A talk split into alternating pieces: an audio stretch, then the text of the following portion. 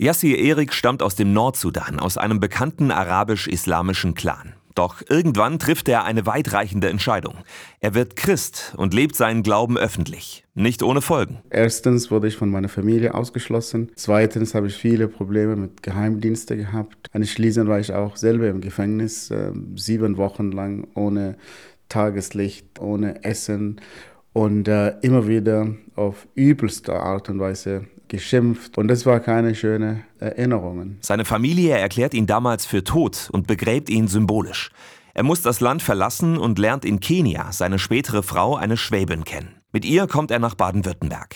Heute leitet Yassir ein Institut für Integration und Islamfragen und setzt sich für Religionsfreiheit ein. Ich bin für Religionsfreiheit für jeden Mensch, weil Gott uns frei geschaffen hat. Und wir können niemand diktieren, was man glaubt oder nicht glaubt. Und weil ich weiß, was bedeutet, wenn man keine Glaubensfreiheit hat, darum möchte ich, dass jeder Mensch diese Freiheit hat, zu glauben oder nicht zu glauben. In Deutschland ist es ganz normal, Atheist zu sein, die Religion zu wechseln oder in die Kirche zu gehen. Aber wir sollten dieses Recht nicht als selbstverständlich ansehen, findet Yassir. Dieses Land hat mir, nicht nur mir, sondern vielen Leuten, unendliche Möglichkeiten gegeben. Das ist ein Traum für mich, hier in die Gemeinde zu gehen, ohne Angst zu haben, dass jemand mich ins Gefängnis setzt oder dass meine Kinder in Gefahr sind. Und ich glaube, etwas so sollten wir das nicht alles selbstverständlich nehmen.